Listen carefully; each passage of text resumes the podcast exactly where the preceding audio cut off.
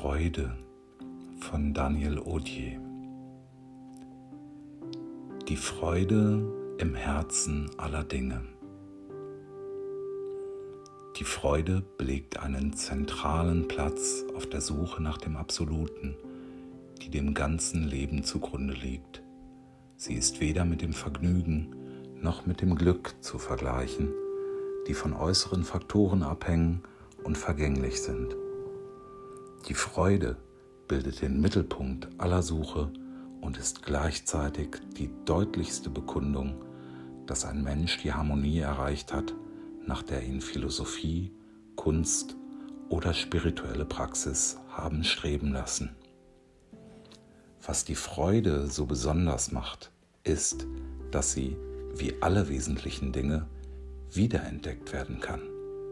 Es scheint, dass wir mit dieser inneren Fähigkeit geboren werden, doch die Konditionierungen, denen wir uns unterworfen haben, uns dazu bringen, dieses grundlegende Gut zu vernachlässigen, um flüchtigere Vergnügungen zu suchen.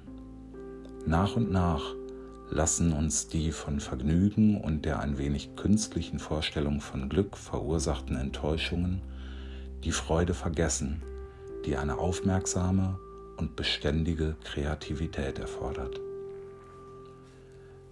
Wenn man einen Menschen findet, der in der Realität verankert ist, wird man beobachten, dass allein die Freude unabhängig von jeglichem äußeren Faktor ist.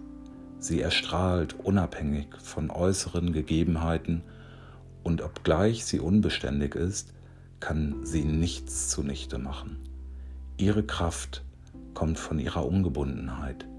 Sie ist zugleich das Gegenteil von Traurigkeit und Melancholie und hat mit diesen gemein, in keinem direkten Zusammenhang mit unseren Lebensumständen zu stehen. Weder der fröhliche noch der melancholische Mensch brauchen positive oder negative Gegebenheiten, um in ihrem Zustand zu baden. Man wird sich dann fragen, wo diese Unabhängigkeit herrührt. Die Freude setzt einen Reichtum an Verbindungen voraus, die Wahrnehmung von vielfachen Faktoren, die die Einwirkung von Enttäuschung und Traurigkeit aufhebt. Diese befindet sich isoliert inmitten eines Schwarms von Glückseligkeit. Die Freude ist mit dem Gewahrsein der Welt verbunden. Sie leitet sich direkt davon ab. Die Freude wiederzufinden bedeutet die Rückkehr bzw. die Entwicklung unserer Fähigkeit, den größten Bereich der Wirklichkeit der sich in unserer Reichweite befindet, zu umfassen. Es existiert eine Praxis der Freude. Es gibt auch zahlreiche Hindernisse an der Freude, die eines nach dem anderen entfernt werden können, vorausgesetzt, man hat eine tiefe Einsicht und eine klare Wahrnehmung. Die Freude bewirkt aufs neue eine Unschuld, die von einer verrückten Weisheit herrührt, von einer Erfahrung des Lebens in all seinen Facetten. Diese Unschuld ist kein Unwissen um die Tragik, sondern im Gegenteil eine verschärfte Wahrnehmung dieser menschlichen Dynamik.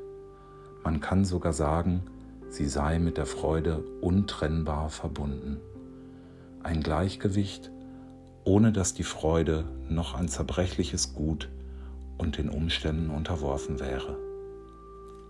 Die authentische Freude ist ein unbegrenzter Raum, in dem sich alles manifestiert, ein ununterbrochenes Feuerwerk, das keinesfalls den Himmel trübt, sondern seine Grenzenlosigkeit entdecken lässt.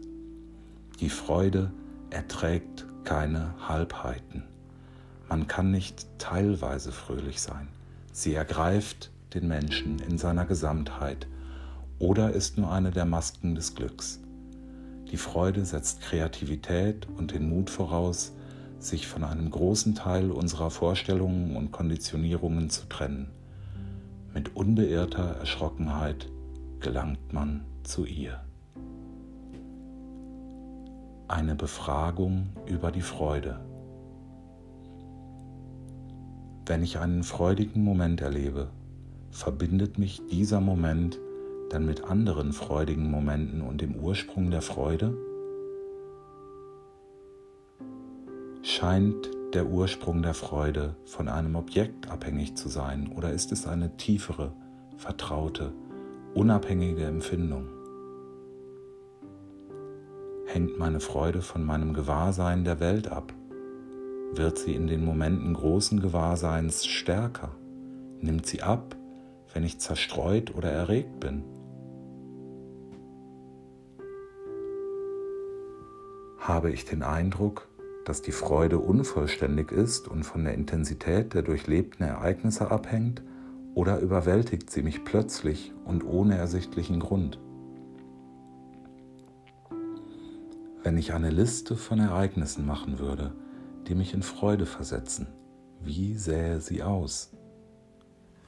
Wie viele Ereignisse auf dieser Liste hängen von anderen ab?